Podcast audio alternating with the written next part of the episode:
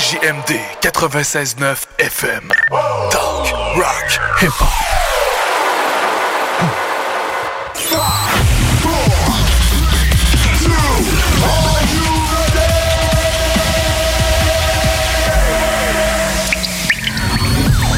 La bulle immobilière. La bulle avec Votre animateur, Jean-François Morin. Jeff, Jeff Morin, courtier Et son co-animateur. Kevin Filion. À chaque semaine, on reçoit des experts sur tout ce qui touche l'immobilier. Et on jase. Des questions. Des réponses. Pour tout ce que vous devez savoir. Dans l'univers immobilier. La bulle immobilière.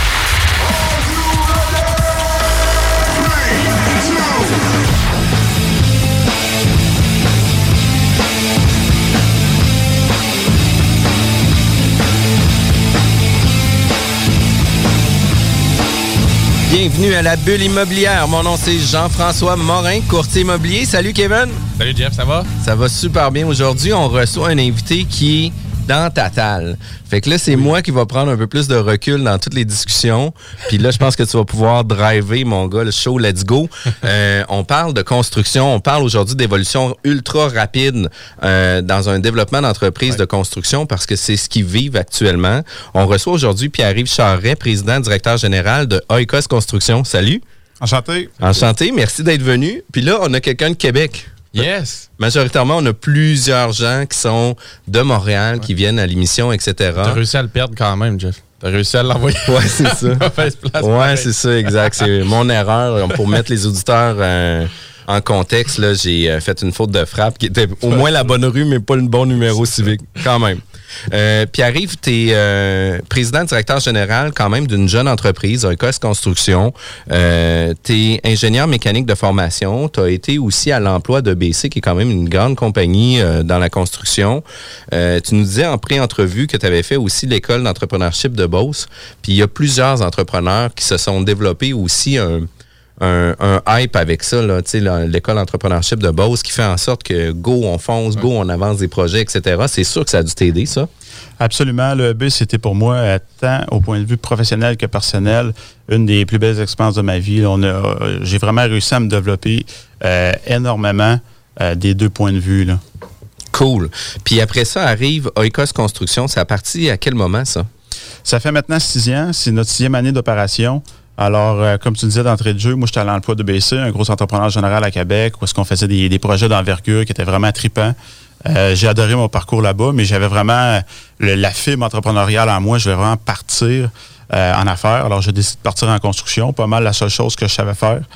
Alors, j'ai parti d'entreprise Oikos Construction il y a six ans, c'est ça, puis on a une super belle croissance depuis les tout débuts.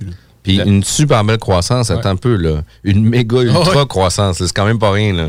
Effectivement. Puis comme, qu'est-ce qui, comment t'as fait un peu la transition? Parce que c'était plus du génie mécanique, génie civil. Là. BC, là, c'était vraiment plus en construction. euh, Oui, ben exactement. Moi, je suis ingénieur mécanique de formation. Puis là, il y a plein de gens qui, qui se demandent c'est quoi mécanique. C'est pas nécessairement mécanique du bâtiment, c'est pas nécessairement mécanique automobile.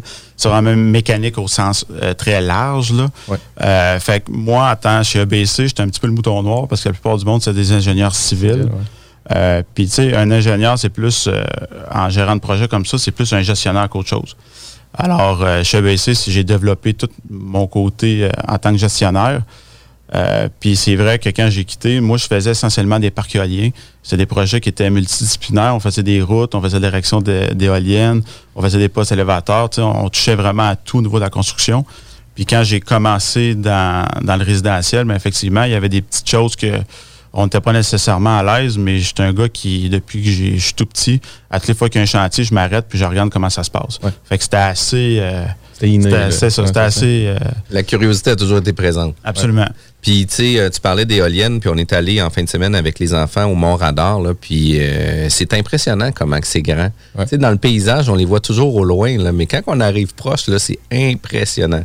Ouais, c'est d'ailleurs un parc éolien que j'ai travaillé dans Bellechasse, là, au Massif du Sud, à 75 turbines. C'était un super beau projet là, qui a duré deux ans. Puis après ça, vous avez plusieurs réalisations que vous avez déjà fait. Vous avez euh, euh, quand même là un portfolio euh, très rempli. Puis, tu sais, le premier projet de Oikos Construction, c'était quoi? Une propriété unifamiliale, un duplex, un... Ah, ça, c'est une super bonne question parce que quand j'ai quitté EBC, j'avais aucun client et aucun projet devant moi. Là. Je venais vraiment de, de- de- de me jeter. Puis euh, j'ai décidé de faire un jumelé pour le mettre à vendre. Puis c'était un super beau jumelé, mais j'ai jamais réussi à le vendre. Alors il m'appartient encore aujourd'hui. Puis il est jaloux présentement. OK, quand même. Alors c'était notre premier projet. Puis après ça, mais dans les autres projets que vous avez en cours actuellement, ben un, une des fiertés que vous avez, c'est un projet à Saint-Romuald. Absolument. Euh, À toutes les années, on fait des projets de plus en plus d'envergure. Alors, nos fiertés évoluent euh, avec le temps. Présentement, on est en train de construire euh, le Focus, qui est un gros complexe euh, multirésidentiel. On a deux tours, une tour de 10 étages puis une tour de 12 étages, à côté du Costco à Saint-Romuald. Oui. Alors, c'est le projet, le, le plus gros projet à date. euh, Pour lequel vous êtes promoteur et constructeur. Exactement. Alors, on est promoteur, constructeur. Alors, c'est un projet où est-ce qu'on a fait un offre d'achat sur le terrain. On a tout développé avec les architectes, les ingénieurs. On a trouvé des investisseurs, puis on est en train de le bâtir présentement. Puis ça fait combien de logements dans les deux phases? C'est 205 logements en tout, plus un 10 000 pieds carrés commercial au rez-de-chaussée d'un des deux immeubles. Sur Wow. deux tours, c'est ça? Exact. OK. Puis là, il y en a une qui est. Il y en a une Ça qui est pratiquement finie. Là, on est Ouais. à 75% d'avancement. Là, euh, puis on est en prélocation. On livre ça pour juillet 2021. Là, on a pris, euh, on a décidé de retarder un petit peu la prise de possession à cause du COVID, le confinement, puis on ne sait pas qu'est-ce qui va se passer avec la deuxième vague. On n'a pas pris de chance. On était supposé livrer en mars, mais on l'a déplacé au mois de juillet. Là, on sait qu'au Québec, le 1er juillet, c'est toujours euh, Une bonne date. Ouais, c'est pour ça. ça. Fait qu'on a décidé de retarder au 1er juillet. Puis euh, présentement, on est à 43% de prélocation. Fait qu'on est très, très, très heureux. Là. C'est quand même super cool. Puis des gros projets de 205 unités sur la rive sud, euh, il s'en fait pas non plus tant que ça là, pour du Ouais, locatif. Effectivement, ça fait quelques-uns, là, mais euh, c'est assez rare. C'est Ouais. toute l'équipe autour de vous. tu sais, Aviez-vous toute l'équipe de vente? Aviez-vous fait d'autres projets où c'était vous qui faisiez cette portion-là de. Euh, De pour ce qui est des ventes, on s'est vraiment affilié à des, euh, à des agents qui sont spécialisés là-dedans. Euh, c'est moins notre tasse de thé à nous. Là. On le fait Ouais. pas à l'interne, on le fait vraiment à l'externe. La même chose pour tout ce qui est, ce qui est le marketing. Là, on a travaillé beaucoup avec, euh, avec Graph Synergie là-dessus, qui ont tout fait notre image de marque, notre site web euh, euh, et tout. Puis c'est ça. Puis les unités, c'est c'est quoi que vous visez en fait? C'est quel type de clientèle, quel type de finition d'unité? euh, 4,5, 5,5. ouais, c'est ça. Nous autres, on est vraiment du loft jusqu'au 5,5. Puis moi, j'ai- j'ai- j'aime pas vraiment nous positionner en termes de luxe, là, mais je nous positionne en termes de grande qualité. C'est-à-dire qu'on a des contours de pierre, c'est-à-dire qu'on a de la, de la céramique partout dans les entrées, dans les salles de bain, dans les cuisines, tout de bon goût. On met des choses qui sont là pour durer longtemps. hein. On veut Ouais. une belle pérennité de nos appartements, mais on met pas des choses euh, luxueuses, là, comme des foyers, puis des choses, des, des logements sur deux étages.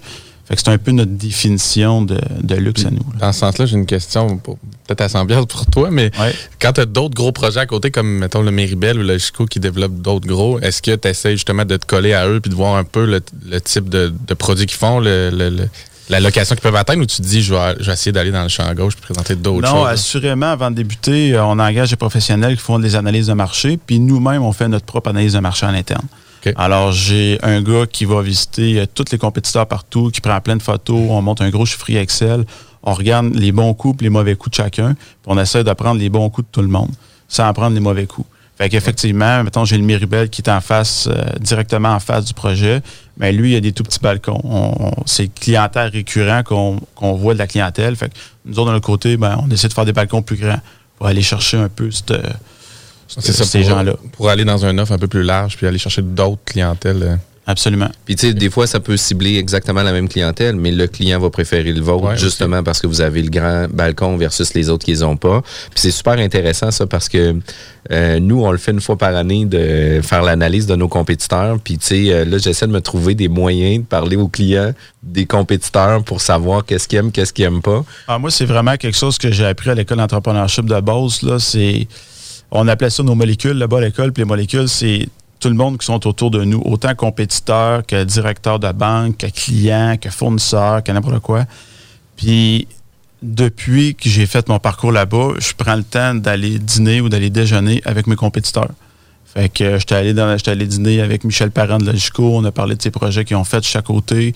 Puis c'est là que je recherchais beaucoup d'informations. Ouais, ouais. Ouais. Puis définitivement que know your enemy, là, c'est toujours bon dans le business. Puis tu sais, dans le fond, c'est pas des ennemis non plus. Non, c'est ça, C'est des ennemi, collaborateurs qui font en sorte qu'ils te permettent d'évoluer puis de grandir aussi selon leur expérience. hein. Absolument, c'est de la saine compétition. Exact. Puis euh, d'autres projets que vous avez à venir, là, qui est quand même super intéressant, qu'on avait parlé en pré-entrevue, euh, il, y allait- il y avait la requalification du golf à Stoneham. Est-ce que tu veux nous en parler un peu plus? Oui, absolument. Alors, euh, on sait que depuis euh, quelques temps, les terrains se font de plus en plus rares, puis le golf il, il est un petit peu moins euh, est un petit peu moins au goût du jour, malgré qu'avec le COVID, ben, il y a une. Ça a été une belle été pour C'est une belle été, effectivement. Alors, à Stoneham, là, euh, la population, euh, il y a de plus en plus euh, de gens qui veulent demeurer à Stoneham. Les terrains se font de plus en plus rares. Alors, c'est une opportunité qui est venue à nous. On est en train de faire vraiment la requalification du golfe de Stoneham qu'on appelle. Alors, ça va être un projet récro-touristique d'envergure. Euh, présentement, le golfe qui est 36 trous, puis on le passe sûrement de entre 18 et 21 trous. Alors, pour le reste du terrain, c'est là qu'on va vraiment développer notre récro-touristique. Alors, on va faire euh, le clubhouse, il, il est désuet. On va refaire un nouveau clubhouse, attirer un hôtelier sur ce site-là, euh, faire du locatif court terme et euh, aller chercher le, le- le plus d'attraits récro-touristiques Ouais. possible. Comme on a fait des consultations citoyennes, ben, les gens disent que ce serait le fun d'avoir du ski de fond sur le golf l'hiver. Ouais. Bon, ben, je dis ça, c'est une super bonne idée. Fait que on veut trouver quelqu'un pour mettre ça en place. Euh, il y a beaucoup, beaucoup de fat bikes, euh, énormément dans ce coin-là. Ouais. On veut devenir un pôle aussi pour euh, le fat bike dans ce coin-là. Puis on regarde pour mettre le plus d'activités possible. Puis le but, c'est d'avoir une bonne dynamique avec le, le parcours qui va rester, pour que le golf ait une santé financière, puis Continue absolument. d'être là. Parce que je suis allé dernièrement, je pense que c'était à Belleuil, au club de golf de Belleuil, qui ont un peu le même, le même enjeu avec la ville de, de vendre. Puis, tu sais, certains de, de mes collègues qui connaissaient mieux le dossier disaient ils vont peut-être vendre la moitié, ils vont bâtir des, mettons, des condos avec accès sur le golf. Puis est-ce que dans cinq ans, ils vont racheter l'autre bord puis ils vont bâtir des condos? Fait que finalement, les Ben, gens ont plus ça, de vue sur aucun golf. C'est des condos. Ça, c'est une crainte que des gens y avaient, mais euh, le zonage puis le schéma d'aménagement ne le permet pas. Alors, c'est carrément impossible que dans 5 ans, 10 ans, 20 ans, on fasse quelque chose d'autre. Tant mieux. Puis dans un Dans 100 ans, peut-être Ouais. que d'autres générations font d'autres choses, là, Ouais. mais c'est, euh, c'est aucunement dans les cartons. Là, c'est vraiment de, de, de revigorer le golf puis Ouais. d'améliorer le, le parcours euh, restant également. Quand même, d'entrée de jeu, là, on a un, por- portrait projets. quand même euh, super intéressant. Euh, vous savez que notre émission est toujours disponible en podcast sur notre euh, site internet jean-françois-morin.ca, mais c'est aussi disponible sur Spotify, euh, Spotify, Apple Podcasts, euh, Google Podcasts, Balados. On a ça, Balados. Euh, je tiens à vous remercier tout le monde. On revient tout de suite après la pause avec Pierre-Yves Charret, président directeur général de Arcos Construction. 96.9 FM, The Alternative Radio. On est de retour à la bulle immobilière avec Kevin Filion, mon co-animateur depuis déjà euh, quatre saisons. Trois ou quatre. Ouais, quand même. Euh, Quatrième, ouais, quatrième. ouais, ouais, c'est quand même super cool. Je te remercie encore, Kevin, de partager euh, Toujours un plaisir. Euh, ces beaux moments avec moi. Aujourd'hui, on est avec Pierre-Yves Charret, président directeur général de Oikos Construction. Je m'excuse, j'allais encore, tu sais, le scraper, je m'excuse. Regarde-moi, je vais te le faire, Jeff. Ah? Oikos Construction. Merci, merci. Mais justement, on peut pas passer sous silence l'origine de ton nom d'entreprise. Ça vient de. Ben, comme je disais d'entrée de jeu, moi, étant ingénieur mécanique de formation, j'ai eu un cours à l'université que j'ai adoré, qui était les transferts thermiques. Puis j'ai toujours eu, euh, j'ai toujours eu beaucoup d'intérêt pour les maisons. Alors j'ai j'ai assemblé les deux. Puis ça, c'est là qu'on s'est mis à faire des maisons à très haut rendement énergétique. Alors, oikos, en grec antique, ça veut non seulement dire la maison, mais toute son interrelation avec l'environnement. C'est un mot qui est plus global, fait que c'est un mot qui était prédestiné à faire euh, à- pour le nom de notre compagnie pour Qui se les collait maisons qu'on beaucoup. faisait. euh, c'est ça, qui se collait beaucoup au à votre vision puis votre mission d'entreprise. Exactement. Maintenant, c'est rendu extrêmement marginal au sein de l'entreprise. On en fait de moins en moins, mais on a toujours cet intérêt-là. là. C'était-tu surtout ce que vous aviez développé dans Charlevoix ou. Euh, non, pas nécessairement. On en a fait un petit peu partout, euh, à gauche et à droite. Là. Puis au niveau euh, de la COVID-19, là, euh, c'est sûr que ça a amené beaucoup de changements pour plusieurs entrepre- entreprises, dont la construction. Est-ce que pour vous, vous avez réussi à tirer votre épingle du jeu pendant cette période-là?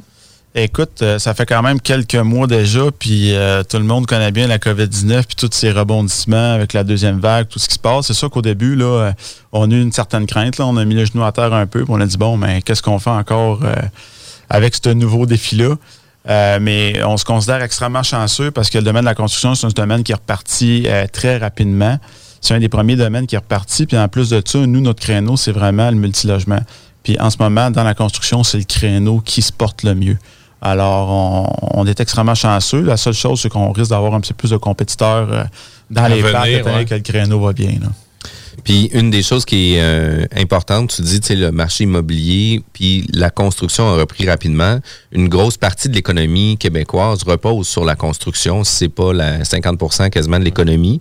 Puis d'autres choses aussi par rapport à ça. Tu sais, on disait qu'on avait une crise de logement. Il y a une réalité qui va être différente aussi tantôt où ce que les gens qui étaient euh, capables de peut-être s'acheter une propriété ne passeront plus au Ouais. financement parce que là, les caisses, les banques On se resserrer, là. vont resserrer les normes, incluant les, les- les assureurs comme la SCHL. Mais juste avec les banques, qu'est-ce qui nous est arrivé? Nous, on est toujours en demande de financement pour un projet à gauche puis à droite. Puis il y a eu un resserrement extrême avec les banques au début. Ils nous avaient fait des propositions qui ont retiré au début du COVID, là, pendant les six, pre- les six premières semaines. C'est incroyable. Puis après ça, c'est redevenu graduellement euh, à la normale, mais on a eu des, on a eu des sueurs froides avec ça. Ouais. En plein milieu du projet Focus. Ouais, exactement. Ben, lui, on avait déjà le financement. là. Mais quand même, pour la portion construction, vous avez, vous avez dû mettre ça, ces breaks, pendant quelques semaines euh, au début du Ben, ouais, on a arrêté, veux, ça, pas, on euh, pas on était arrêté, on a arrêté pendant quelques semaines. C'est pour ça qu'on a retardé également là, la, La livraison. la- la livraison du projet. Là. Puis au niveau euh, de Oikos Construction, vous avez eu aussi une fusion récente, aussi pendant la période du COVID ou du confinement? Absolument. On est, euh, on est extrêmement heureux de ça. Nous, dans le fond, pour euh, faire une histoire, c'est que il y a deux, trois ans, on a commencé à devenir promoteur entrepreneur et non juste entrepreneur parce qu'on voulait de la clientèle récurrente. Puis la clientèle récurrente, elle se trouve surtout dans le domaine commercial. Euh, puis nous, on est assez jeunes. Alors, c'est toujours difficile de percer. C'est un peu une niche gardée, le domaine euh, commercial. Alors, il y a une opportunité qui s'est présentée à nous pendant le confinement, pendant le COVID au- départ. Euh, on a fait une fusion avec euh, Dutran Construction qui est très bien établi sur la rive sud ici à Québec depuis au-dessus de 30 ans, qui est vraiment dans le domaine commercial, un créneau que moi et mon associé, on voulait rentrer depuis longtemps. Puis justement, le créneau commercial, je veux pas dire très peu d'entrepreneurs se spécialisent là-dedans, mais il y a un- une niche plus gardée aussi. Là. Il y a beaucoup moins d'entrepreneurs qui s'y intéressent aussi. C'est souvent des entrepreneurs qui ont des feuilles de route beaucoup plus longues que nous présentement. Il y a des barrières à l'entrée. C'est pas tous les entrepreneurs qui peuvent arriver. Ne serait-ce que Eh. par le volume de, des projets, le nombre d'employés qu'on doit avoir. euh, C'est surtout une question de contact également. Aussi, effectivement. Puis au niveau euh, de l'entreprise, vous vous situez, par exemple, à, à, à combien de, de- de- d'employés à l'intérieur de votre business? Puis c'est quoi le- le- la vision, par exemple, des 12 prochains mois pour, euh, pour votre entreprise? Ben, en tout et partout, avec Oikos, avec euh, Dutran, on a également d'autres petites sociétés en gestion immobilière, tout ça. Là, on est rendu à plus de 70 employés. Puis on projette d'avoir un chiffre d'affaires au-dessus de 60 millions là, dans les 12 prochains mois, là, toutes les compagnies rassemblées ensemble. Wow! Impressionnant. 60 millions, c'est impressionnant. C'est 5 millions par mois. Puis on parle d'une entreprise qui a 6 ans. Exactement. Quand même, hein? Très impressionnant. Ouais, c'est une, euh, on n'arrête pas de doubler ou tripler ou quadrupler notre chiffre d'affaires d'année en année. Là. Puis, puis, tu sais, on arrive à des résultats comme ça, puis une croissance aussi rapide, on, on réussit à gérer ça de quelle façon, puis on arrive à ces résultats-là de quelle façon? Ben, c'est sûr qu'il faut mettre la table. dans des projets immobiliers, c'est des projets qui se développent sur 12 mois, 18 mois, 24 mois. Fait que le chiffre d'affaires qu'on qu'on a là, on le voit venir depuis plusieurs mois, depuis plusieurs années, parce que c'est des gros projets qu'on travaille tous de front puis qu'on développe pour. euh, fait on a quand même été en mesure de le prévoir, mais c'est sûr qu'à chaque six mois, on est toujours en train de restructurer l'entreprise, de replacer le monde différemment, embaucher du personnel. On, on dirait qu'on est un petit peu toujours ça dérape. Moi, j'aime ça quand tout est structuré. Mais, tu sais, force est de constater que notre croissance est tellement grande qu'il faut toujours se restructurer. Certains disent que si tu perds pas le contrôle, c'est que tu vas passer vite. Ouais, écoute, ouais, ouais. tu trouves le, le juste équilibre, mais tu vois, on a- l'année passée, on avait reçu aussi Stéphane Boutin, je sais pas si tu connais, Oui, qui fait du développement, puis il disait, par rapport à son projet ici de Humano, que c'était-tu comme 3-4 ans d'avance, ou Ouais. même presque 5 ans qu'il avait Ouais, ça, c'est un projet à- majeur avec des majeur. infrastructures routières, puis euh, il y a beaucoup plus de parties prenantes là, que Ouais, il y a du politique là-dedans. Exactement. Mais reste que toi, comme tu dis, ton chiffre d'affaires, tu le vois venir parce qu'un projet comme Focus ou le golf de Stoneham, tu travailles pas ça quelques semaines avant de faire la première pelletée de terre. là. Exactement.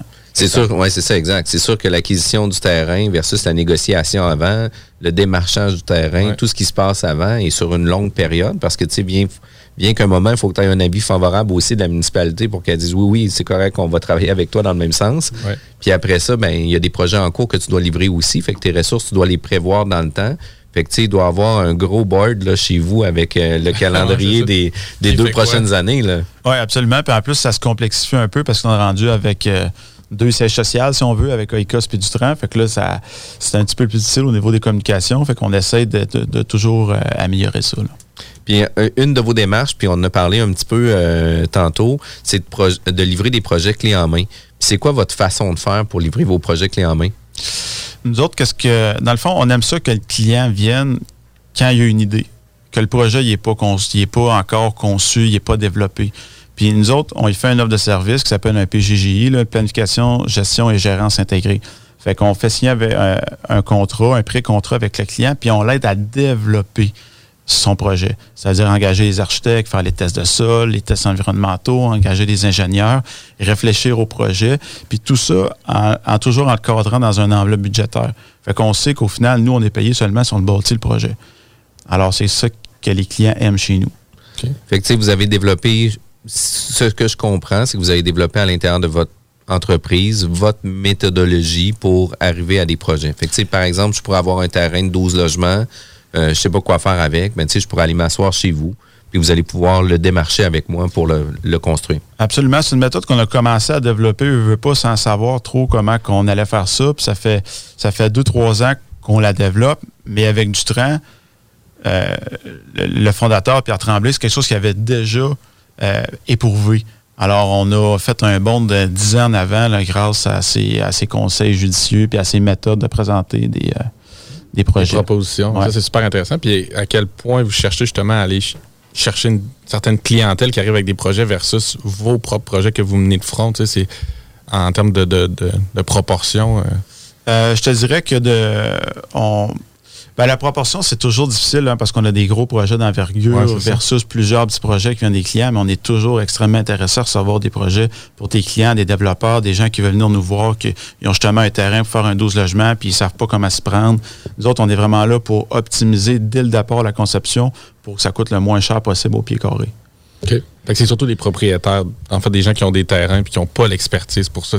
Exactement, ou des gens qui sont surtout. en affaires puis qui ont des, des commerciales euh, à bâtir. Ah, puis tu sais, ça pourrait être un gars comme moi, par exemple, qui veut euh, faire Faire un un buy-in, puis tu sais, euh, que je te contacte directement. Écoute, j'ai pas les ressources, j'ai pas nécessairement le temps de me trouver une opportunité. Est-ce que toi, tu pourrais me trouver quelqu'un qui serait intéressé? C'est ça, des compagnies qui sont opérantes dans d'autres milieux, qui se disent, moi j'ai besoin d'un entrepôt de 50 000 pieds carrés, euh, j'ai pas le temps de m'occuper de ça parce que ma business me prend trop d'énergie, ben Ouais. viens chez nous, signe un mandat, puis nous autres, on va tout le développer au complet dans un cadre budgétaire, dans une enveloppe qui est prédéterminée. Quand même super cool. Oui. Puis une des choses que je trouvais qui était intéressante en pré-entrevue, c'est que tu disais aussi que tu étais en mesure de pouvoir euh, faire une évaluation ou euh, une évaluation du niveau de risque, si on veut. Tu sais, à savoir si tu acceptable comme niveau de risque, puis est-ce qu'on peut rentrer dans l'enveloppe budgétaire, parce que c'est pas juste une question aussi de, de, euh, de, de soumission ou de calcul ou de chiffres. là. Oui, absolument. Il y a des clients qui viennent nous voir avec des terrains, puis on leur dit malheureusement, votre terrain, il n'est pas bien situé, il ne sera pas rentable. Il y, a des, il, y a des, il y a trop de contamination sur le terrain. euh, et il y a beaucoup de clients qu'on les décourage, mais qu'on leur dit désolé, votre projet. Des projets il- qui se font pas. Ça ne pourra pas se faire, c'est Ouais. ça. On ne travaillera pas dans le vide pendant un an pour le développer si on sait qu'à l'autre bout, euh, il ne sera pas rentable, il va y avoir Ouais. trop de risques environnementaux. Ça, c'est quelque chose qu'on qu'on met au clair avec le client dès le départ. C'est ça arrive trop souvent dans l'industrie de la construction que quatre entrepreneurs font soumissionner quatre plombiers euh, partout Ouais. pour un projet qui ne se réalisera jamais. Ah, c'est ça. Fait qu'on fait travailler du monde dans le vide. C'est ça. Nous autres, on ne met pas d'énergie là-dedans. là. Nous autres, les clients qui viennent nous voir avec un plan déjà tout fait, puis qui veulent soumissionner, qu'on soit un des six soumissionnaires, mais c'est pas quelque chose qu'on fait. Nous autres, souvent, on va conseiller le client, puis on va tout refaire ses plans au complet pour diminuer le prix de son projet ou bien le faire cadrer dans son enveloppe. Parce que comme on disait dans le fond durant la pause, vous, vous avez quand même une grande aversion au risque parce que vous avez eu une croissance super rapide. Mais reste que les clients qui viennent vous voir n'ont pas toujours ce même degré-là. Dans le fond, vous jouez un peu avec ça dans vos propositions aussi, j'imagine. Oui, absolument, absolument. Ça dépend vraiment du type de client, du type de projet euh, qu'on se fait présenter. Fait que, dans vos projets clés en main, vous démarchez le projet, vous faites un genre de teaser, présentation. Aussi, si jamais c'est des projets pour la revente ou quelque chose comme ça, vous trouvez des investisseurs. Euh, J'ai déjà vu aussi un montage financier déjà prêt pour un 8 logements. Je trouvais ça super intéressant. Euh, puis je suis même intéressé personnellement. mais c'est ça, mais euh, je suis pas prêt encore. là. Je suis encore toujours en, en- en conflit avec moi-même sur qu'est-ce que je fais. euh, J'optimise-tu plus ou euh, je, fais, je fais du levier ou j'achète du long terme. Fait que je suis toujours déchiré encore. Vous cherchez, là, vous faites la démarche au niveau permis, vous pouvez le construire. Euh, Puis, tu sais, vous êtes capable de faire pas nécessairement juste des projets d'envergure, mais vous pouvez au- aussi faire des plus petits projets, des 6, des 8 logements, 12 logements. Vous ne limitez pas à ça. Là. Ah, exactement. On n'a pas vraiment de limitation. On fait, on fait de la maison à 300 000, on fait de la maison à 2 millions, puis du multilogement, on en fait euh, du 4 logements jusqu'à des tours de, de 100 logements. Là. Vous faites aussi du résidentiel encore. Oui, absolument. On a une branche résidentielle. Moi, j'ai toujours adoré le, le résidentiel, puis Ouais. c'est un domaine qu'on veut qu'on veut pas lâcher. Là. Il y a des gros constructeurs qui reviennent à ça aussi. On a vu Dalcon, me semble, qui est revenu dans. Dans- Ouais, pas Dalcon, revenu, ou qui est juste allé vers là, il me semble qu'il n'était pas là par le passé. Ouais, ça a plus ou moins bien été, là, mais Je sais pas euh, toutes les de l'histoire. ça a plus ou moins bien été, mais que nous autres, là, on a, tu sais, on a des, des contremaîtres qui sont vraiment habitués à faire du résidentiel, du résidentiel haut de gamme, puis on a des, des contremaîtres qui sont habitués à faire du commercial. C'est deux mondes. C'est deux mondes complètement Ben différents. Ben oui. Mais tu sais, on est, on est super fiers, justement, comme on disait d'entrée de jeu, ça fait six ans qu'on est en affaires. Présentement, on bâtit des maisons pour euh, des clients à l'atelier Pierre Thibault. Ouais. Alors, c'est quelque chose qu'on est, est super fiers, Oui. exactement. Fait que vous êtes positionné là, puis ça ces plus petits projets-là vous permettent aussi de placer des plus gros à plus long terme, nécessairement. Oui, que mais ça nous donne une flexibilité sur Ben la oui. main-d'œuvre. Quand on a Ben des oui. roches à quelque part, ben, on est capable de prendre de la main-d'œuvre sur des gros projets qui n'y a pas vraiment nécessairement un roche puis des mettre ailleurs. ouais, c'est ça, effectivement. Ça amène de l'eau au moulin pour être capable de toujours fournir votre monde, garder votre personnel. Puis ça nous donne un pouvoir d'achat qui est vraiment intéressant. Là, quand tu signes un contrat pour acheter 200 000 pieds de couvre-plancher pour un projet comme le Focus, ben, quand tu es rendu avec le même fournisseur pour acheter le plancher euh, de monsieur, madame, ben, ça te donne un... Il y a une bonne oreille pour tout. C'est ça, exactement. Effectivement. C'est quand même super cool. On est, on est avec euh, Pierre-Yves Charret, président directeur général de Oikos Construction. La bulle immobilière est diffusée toujours les samedis de 11h à midi. On tient à remercier aussi Kevin Pépin, euh, nouveau commanditaire pour la saison euh, 2020-2021 avec Copy Management. Restez après l'émission pour avoir accès à sa chronique. Pas pour les douces, ça, mon homme. On est de retour à la bulle immobilière. Mon nom, c'est Jean-François Morin, courtier immobilier ici dans la région de Québec. On fait autant Rive-Sud que Rive-Nord, tant qu'à le dire, aussi bien se plugger comme faut. Ben oui. Je suis toujours avec Kevin et euh, Pierre-Yves Charret, président directeur général de Oik- Oikos Construction. Euh, merci d'avoir accepté notre, euh, notre invitation. Merci de parler de ton entreprise si ouvertement parce que, tu sais, veux, veux pas, on, on a toujours un peu de, de petites recettes puis de petits trucs qu'on veut garder pour nous en privé. Puis, tu sais, le fait d'être ouvert puis de nous en discuter, on l'apprécie énormément. On te remercie par rapport à tout ça. Une des choses qu'on a parlé, c'était beaucoup des projets, euh, les projets clés en main que vous faisiez aussi pour des clients. Euh, mais ça doit arriver, ça, des projets que ça soit pas facile ou que on arrive avec des embûches ou euh, des épreuves qui font en sorte que tout le projet peut être mis en question ou peut-être même arrêté. Ça l'arrive-tu? Ça arrive euh, assez régulièrement. On, a, plein de beaux exemples pour vous. Euh, un, des plus euh, historiques dans la compagnie, c'est un projet qu'on avait euh, acheté le terrain en 2016, puis on vient juste de le livrer cette année au 1er euh, juillet 2020. Euh, c'est un projet sur l'avenue Royale où est-ce qu'il y avait deux paliers décisionnels, c'est-à-dire qu'il y avait le gouvernement avec le ministère des Cultures et des Communications, puis il y avait la Ville de Québec.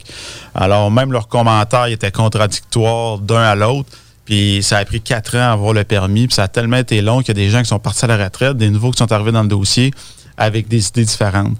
Fait que c'était vraiment la maison des fous euh, d'Obélix. C'était c'était incroyable pour avoir ce permis-là. Puis, puis, tu sais, en plus, tu en parles, euh, tu sais, souvent à l'interne, la main droite parle pas à la main gauche au niveau de la municipalité. Imagine Fait deux entités. Là. Deux entités qui a deux mains qui se c'est parlent. toi qui es relié. C'est toi qui es quasiment en Il a communication. fallu qu'on fasse, il a fallu qu'on fasse un changement de zonage en plus parce qu'au début, on avait acheté le terrain pour faire deux six logements. Finalement, on a bâti un 8 parce que le ministère ne voulait pas qu'on qu'on lotisse le terrain là, parce que c'était dans un secteur patrimonial. Puis même au, au- au courant du développement, quand on a redéposé une énième fois une demande de permis, on s'est rendu compte que les marges avaient toutes changé versus au départ, sans qu'ils nous le disent, puis ils savaient qu'on travaillait sur ce projet-là. Fait que on- encore une fois, on tours. déposer une, une demande de permis différente.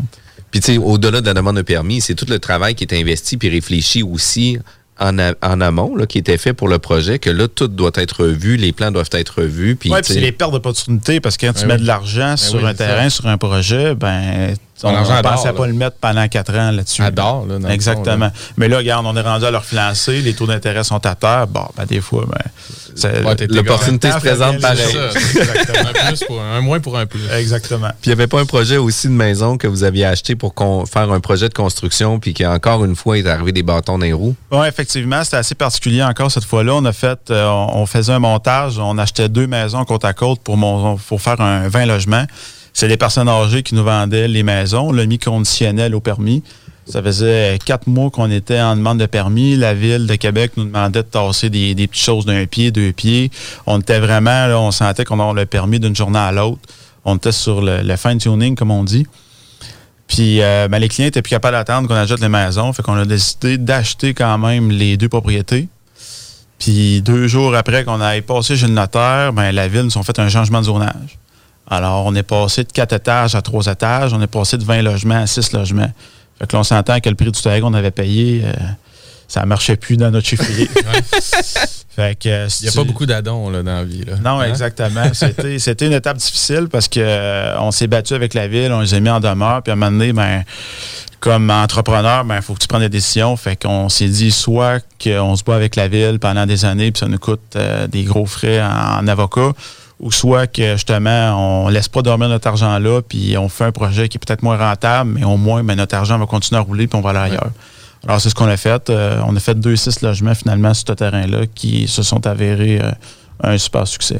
Ouais, c'est bon ça parce que ultimement, il faut pas que tu perdes ta confiance en tes projets aussi. Quand tu as des embûches comme ça, faut pas que tu perdes ton élan ou que tu te dises Hey, le prochain projet que je regarde, est-ce qu'il va m'arriver ça? Est-ce qu'ils vont me sortir tel, euh, tel lapin de leur chapeau? Oui, puis c'est aussi les employés à l'interne. hein. Si Ouais. tu as deux, trois revers sur des projets différents, ben là, ils commencent à se questionner. Bon, ben, Ouais. c'est quoi qu'on va faire? C'est quoi qu'on va Ouais. travailler? On va dans le vide en ce moment? C'est ça, sont-ils vraiment capables de développer des projets ou pas, finalement? Oui, effectivement.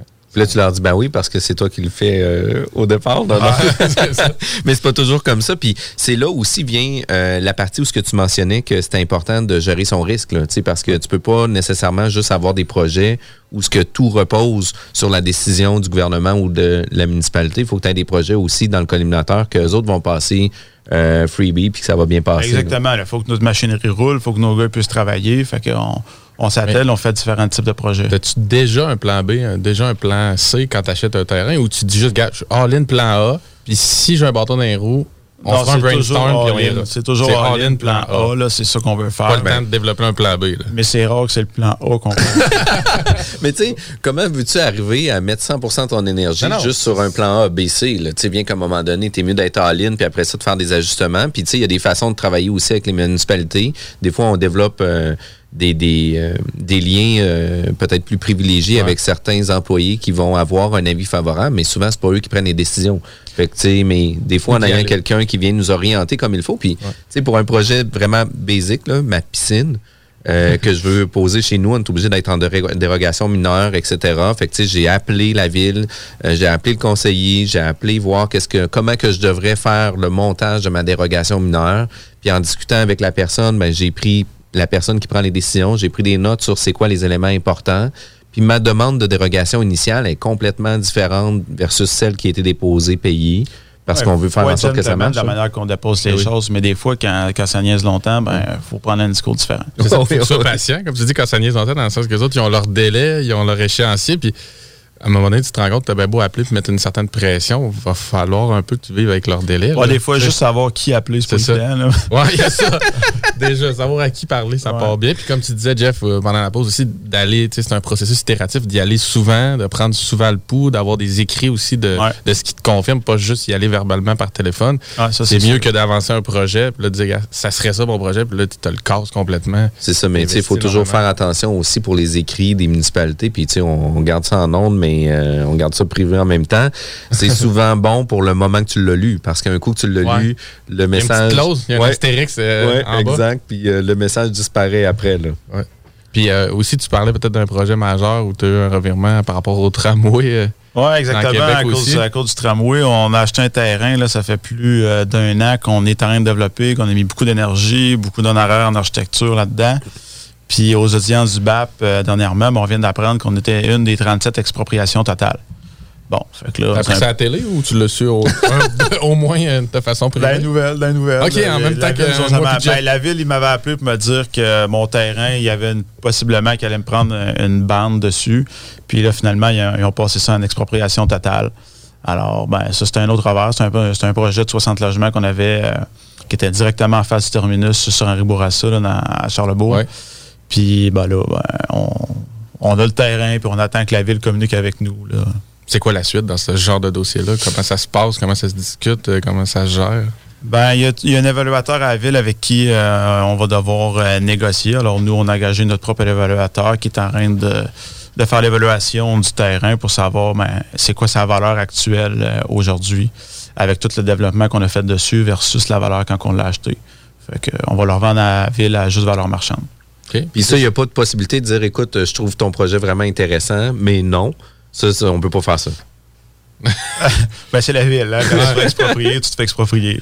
Puis, dans le fond, je pose la question, mais que le projet aille de l'avant ou non, tu sais, je veux dire, je je suis pas celui qui suit le plus le projet du tramway, mais ça se peut-tu qu'à un moment donné, il soit mis en dessous d'une pile ou que ça aille pas de l'avant, puis Ben, tu quand en même ce acheté ton moment, terrain? tu sais? En ce moment, ils sont déjà en train de faire des travaux préparatoires un peu partout. Ils sont déjà en train de dépenser beaucoup d'argent.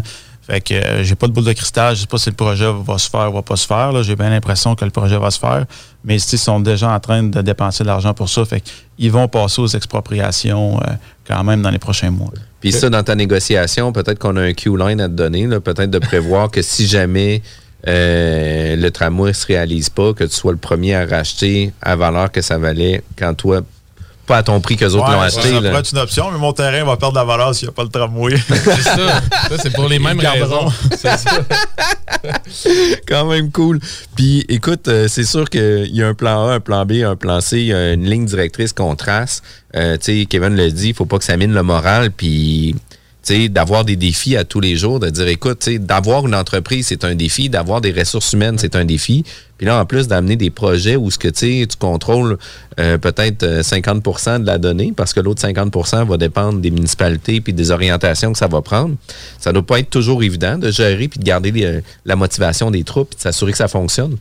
Oui, mais avec l'expérience qu'on a quand on regarde un terrain, on est quand même capable d'analyser les risques. tu sais. Quand on a acheté le terrain sur Arboration, on savait qu'il y avait un tramway. là, tu sais. on écoute les nouvelles, Ouais. aussi. Là. D'où le fait que tu l'as acheté. Exactement. Alors, quand on, quand on regarde un terrain, on regarde tous les risques environnants. Fait qu'on sait déjà s'il va être facile ou difficile à développer ce terrain-là. Fait que Ouais. dans notre portefeuille, on en met un peu de tout pour être sûr d'avoir euh, les projets qui sont peut-être moins rentables, mais qui sont faciles à développer. là. Tu dois l'aborder différemment aussi quand c'est pour toi, c'est toi le promoteur versus si c'est un client aussi. Tu sais, faut que tu gères ses attentes dans ce Ben, sens-là. ouais, ben, on a les risques, mais on gère les projets pareils, que ce soit des clients ou Ouais. que ce soit euh, nos propres projets. Tu sais, souvent, on fait des montages financiers, qu'on a des investisseurs. Des fois, nous-mêmes, on est investisseurs dans les projets. Fait que tous Ouais. les projets sont tous sur le même pied d'égalité. Ouais. Mais c'est sûr que ben, quand c'est ton argent à l'autre bout, ben, tu as le risque également. Mais tu as toujours des comptes à rendre Exact. quelqu'un quelque part. Fait que... Exact. C'est quand même euh, vraiment surprenant euh, de pouvoir euh, t'avoir avec nous en studio puis de pouvoir partager votre croissance ultra rapide dans les dernières années, là, parce qu'on Ouais. parle d'une entreprise de 6 ans avec un profil de développement dans les 12 prochains mois de 60 millions de projets. Euh, un gros bravo, un gros thum- thumbs up. Euh, Pierre-Yves Charret, je te remercie euh, d'avoir été présent à notre émission La Bulle immobilière. Euh, Merci pour l'invitation. Merci, merci. puis, euh, vous voulez en connaître un peu plus sur euh, l'entreprise Oikos Construction, ils peuvent euh, consulter votre site Internet? Exactement. ecosconstruction.ca, toutes nos informations pour nous contacter sont euh, là-dessus. Ils sont là. Investisseurs, promoteurs, euh, Clients, clients, commercial. résidentiels, commercial. Euh, je vous suggère fortement d'aller consulter le site de de Oikos Construction. Puis si jamais vous avez besoin d'informations, ben écoutez, euh, réécoutez le podcast. C'est disponible sur Spotify, Apple Podcasts, etc. Merci tout le monde d'avoir été présent juste après la zone parallèle. 96.9, the alternative radio station. Salut Kevin, comment ça va? Ça va bien? Kevin, moi, là?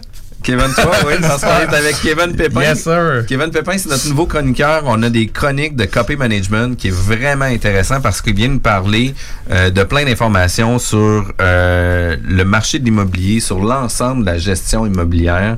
Au-delà euh, de nous donner de l'information, c'est très éducatif, moi je trouve, par rapport aux informations. Puis c'est des podcasts qu'on va réécouter et réécouter pour être sûr de suivre la game comme il faut parce que c'est beaucoup de contenu en très peu de temps. Puis c'est très, c'est très niché, très spécifique. C'est vraiment ça qui est intéressant. Comment ça va, Kevin? Ça va super bien. Merci de l'invitation, les gars. Ça fait plaisir. Ça nous fait toujours plaisir. Yes. Euh, Aujourd'hui, tu vas euh, nous parler de la décomposition du bénéfice puis du tri.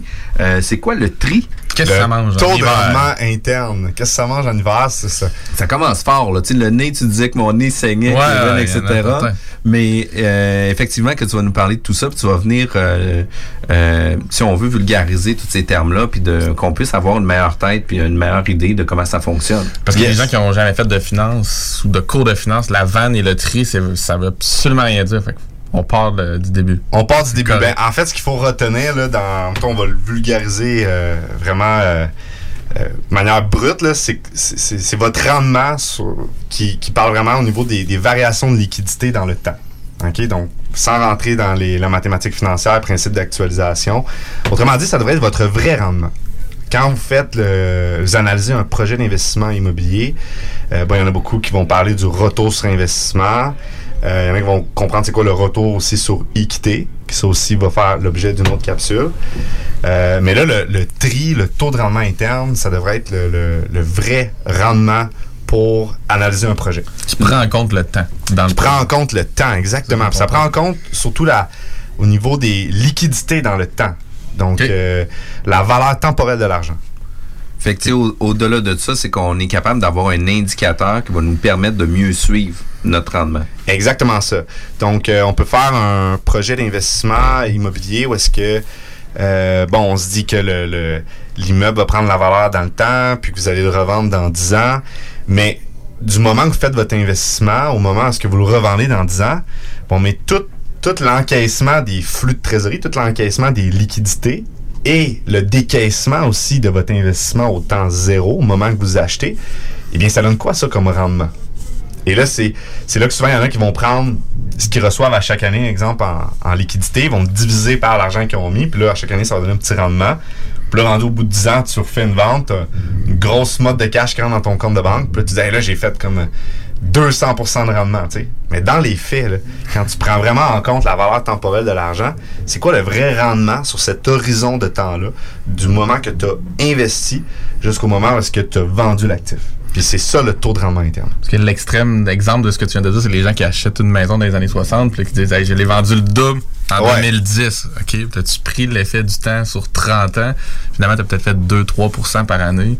Donc, tu as à peine battu l'inflation ou, ou Et pas. voilà. Là. Fait que, Exactement. Puis encore là, dans le, le tri, tu peux venir enlever l'inflation à chaque année pour venir vraiment calculer ben, c'est quoi ton vrai taux de rendement?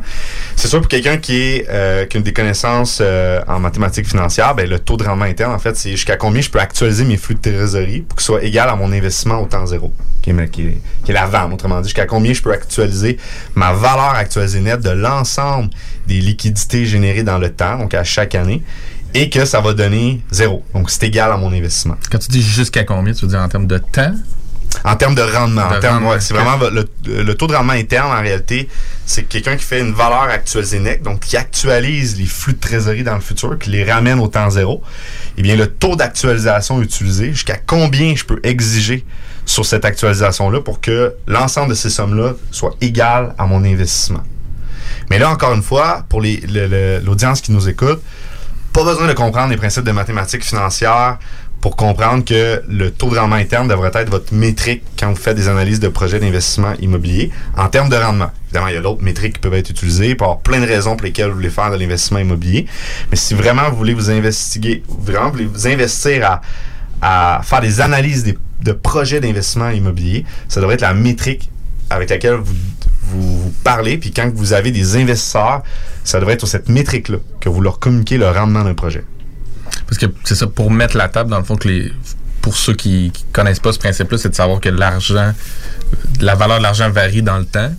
Fait que ce que tu amènes ici, dans le fond, c'est quand on actualise, mettons, pour que les gens comprennent bien, c'est que on, on vient ramener le dollar dans deux ans au dollar aujourd'hui. Puis qu'est-ce qui fait que la- l'argent vaut moins cher plus tard? C'est l'inflation, c'est la, la montée du coût, du coût de la vie. Ouais.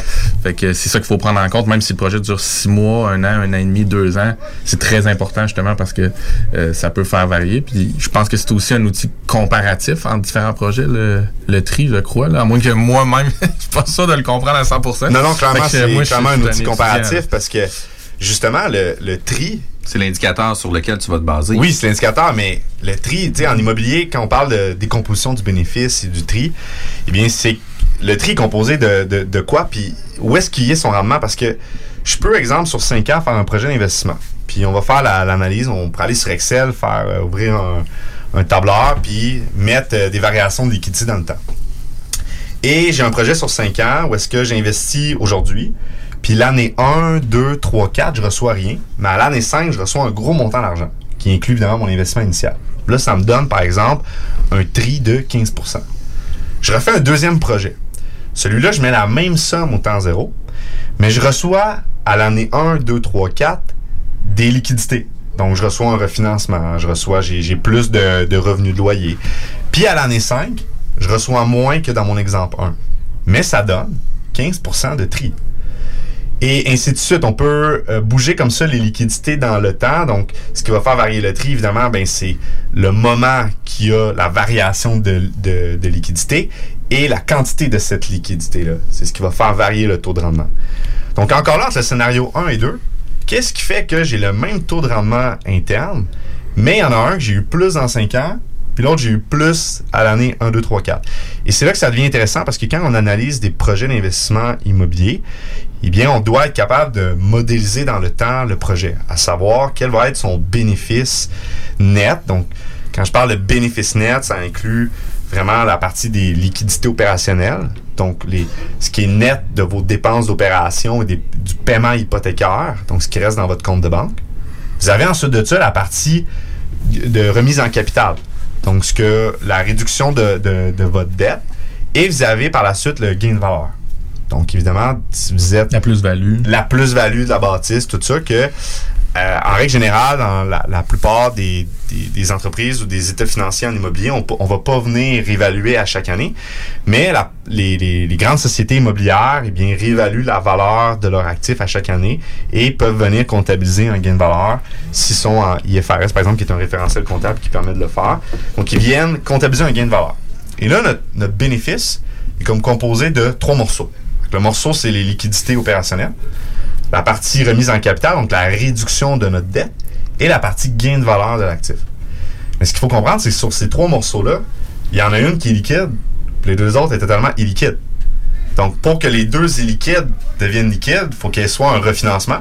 Donc là, on va refinancer sur la valeur de l'actif et selon le solde de la dette actuelle, ou lorsqu'on va vendre l'immeuble. Donc, est-ce que mon tri de mon projet est principalement un tri illiquide ou il est un tri liquide? Et quand est-ce que je vais avoir ces variations de liquidité-là? Et c'est là que ça devient intéressant parce qu'on peut faire plein d'analyses de projets. On peut se dire, regarde, sur 10 ans, j'ai modélisé un tri, par exemple, de 40% Mais trois quarts du tri, donc quand tu le décomposes entre liquidité opérationnelle, remise en capital et gain de valeur, ben, il est par exemple à 90%, c'est juste du gain de valeur. Après, ça devient un tri qui est beaucoup plus spéculatif, qui est beaucoup plus sur du gain de valeur et des perspectives de vente dans 10 ans.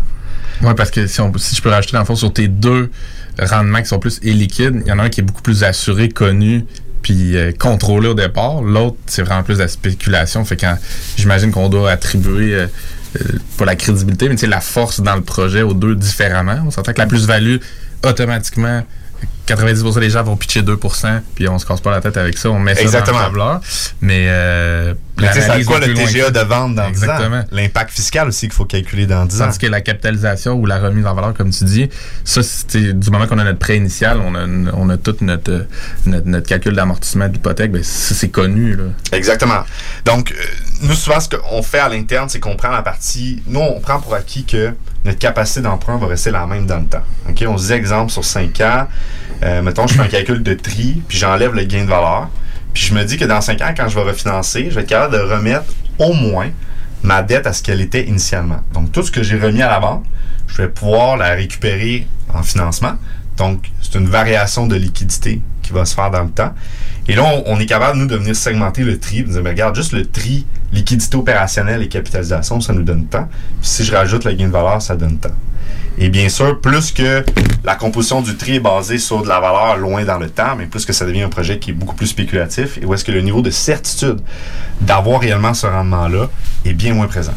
Et là, encore une fois, ça dépend ce que vous adressez à des investisseurs sont sophistiqués, est-ce qu'ils sont non sophistiqués, et euh, c'est capable de leur communiquer Parce que si tu leur dis mon projet il fait 30% de rendement, et surtout que ça devient dangereux quand que tu te mets à parler de rendement, là. Ah oui. Euh, tu sais, je veux dire, tu, tu, tu mets beaucoup d'attente, mais faut que tu regardes de, de, de, de l'expliquer ce rendement-là. Mais il y a regardes de 50 justifier. types de rendements. En fait, on peut toujours faire dire ce qu'on veut aux chiffres. Fait que les gens se perdent souvent en s'échangeant sur c'est quoi les rendements, c'est quoi le rendement net, il, net, il est capitalisé, il est semestriel, tu sais. Il euh, faut avoir des bases. là. En étant dans le milieu de l'immobilier, euh, je- tu sais, je vais travailler avec 100 investisseurs, puis ils vont aller chercher des rendements selon leur grille de calcul. à Calculer eux. différemment, Ouais. c'est ça. complètement différentes euh, dans chacun des groupes. là. Tu sais, Il y a des gens qui vont être prêts à sacrifier un certain rendement de par la localisation parce qu'ils veulent centraliser leurs immeubles. Il y en a d'autres qui vont euh, rechercher à tout prix un profit à l'achat qui est très difficile des fois avoir. Euh, il y en a d'autres qui vont vouloir avoir un rendement sur la mise de fonds qu'ils vont avoir injecté. Il y en a d'autres que, tu sais, fait que tout ça va faire en sorte qu'on on va euh, avoir des objectifs différents, mais il faut tout le monde avoir une base globale sur les chiffres puis sur le rendement. Oui, puis tu sais, où est-ce qu'on voit encore plus une grande pertinence du taux de rendement interne, tu l'as mentionné, c'est que tu as des investisseurs qui veulent avoir un rendement sur leur mise de fonds.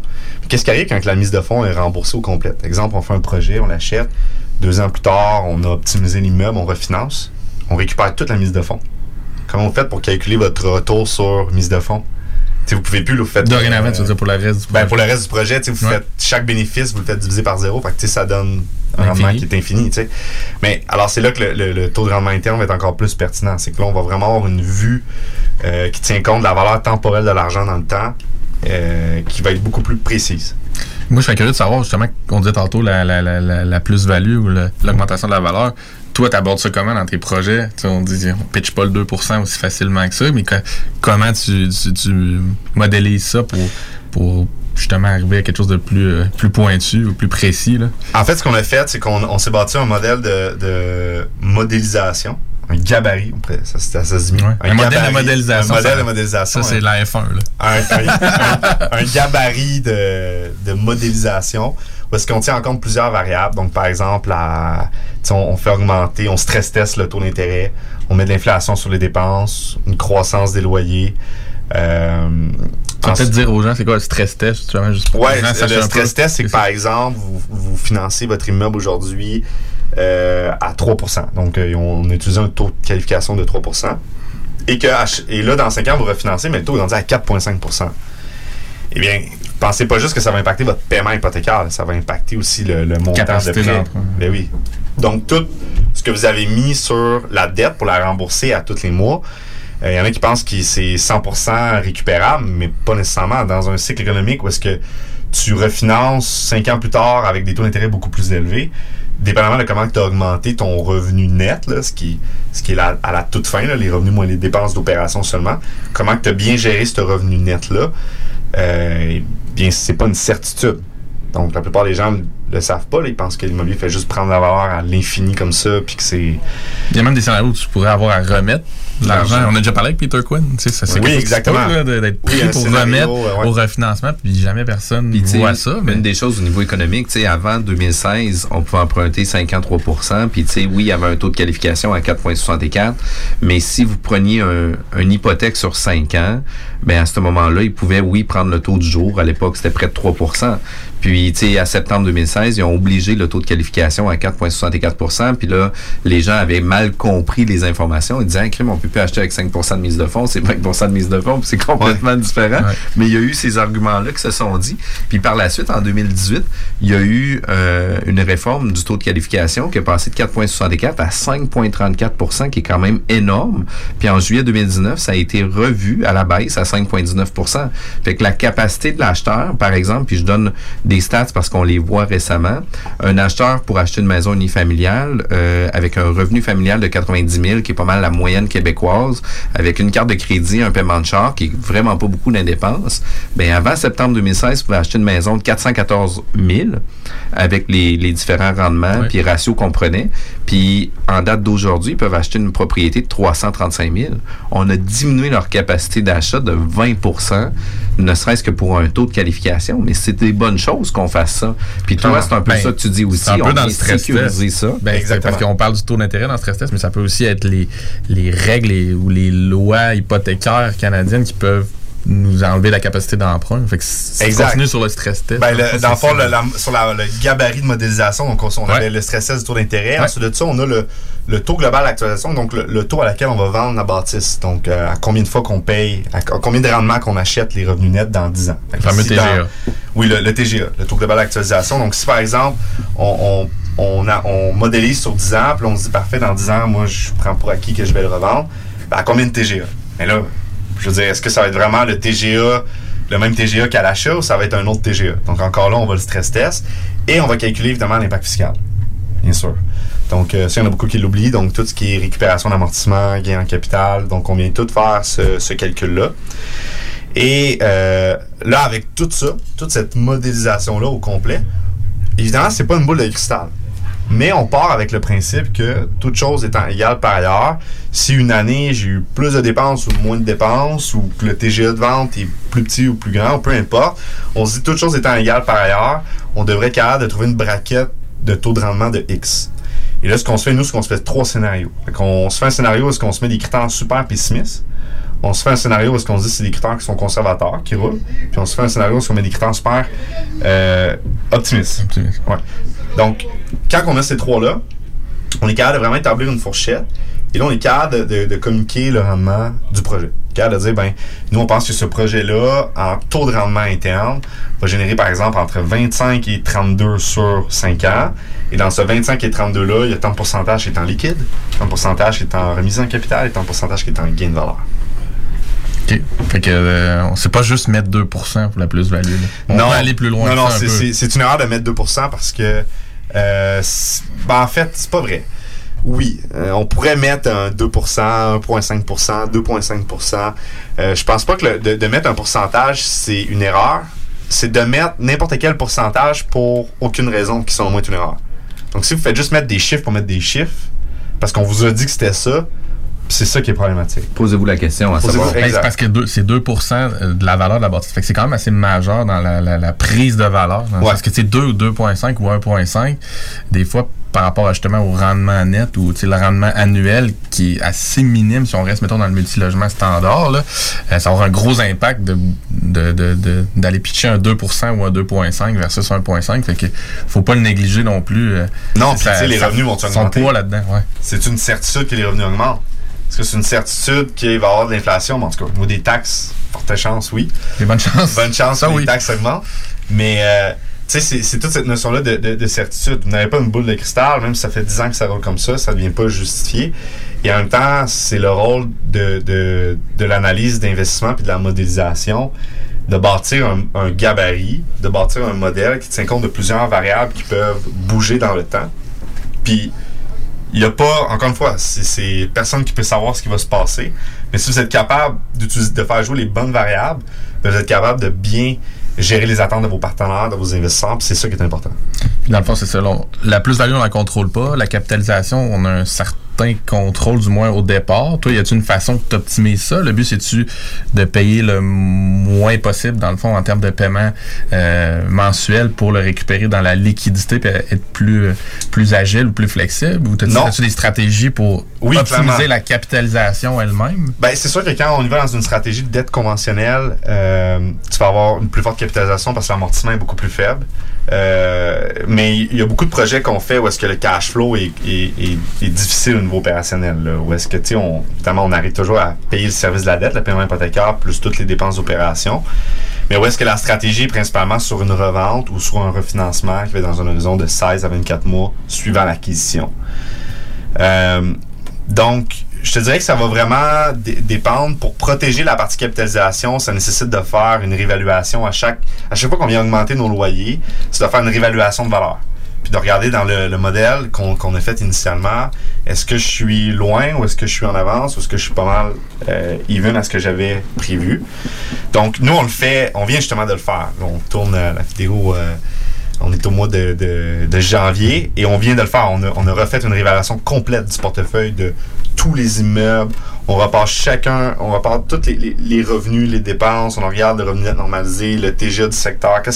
On effectue un petit stress sur ce TGA-là. Et là, on vient dire, bon, mais combien est-ce qu'on devrait augmenter pour au moins protéger notre capacité d'emprunt?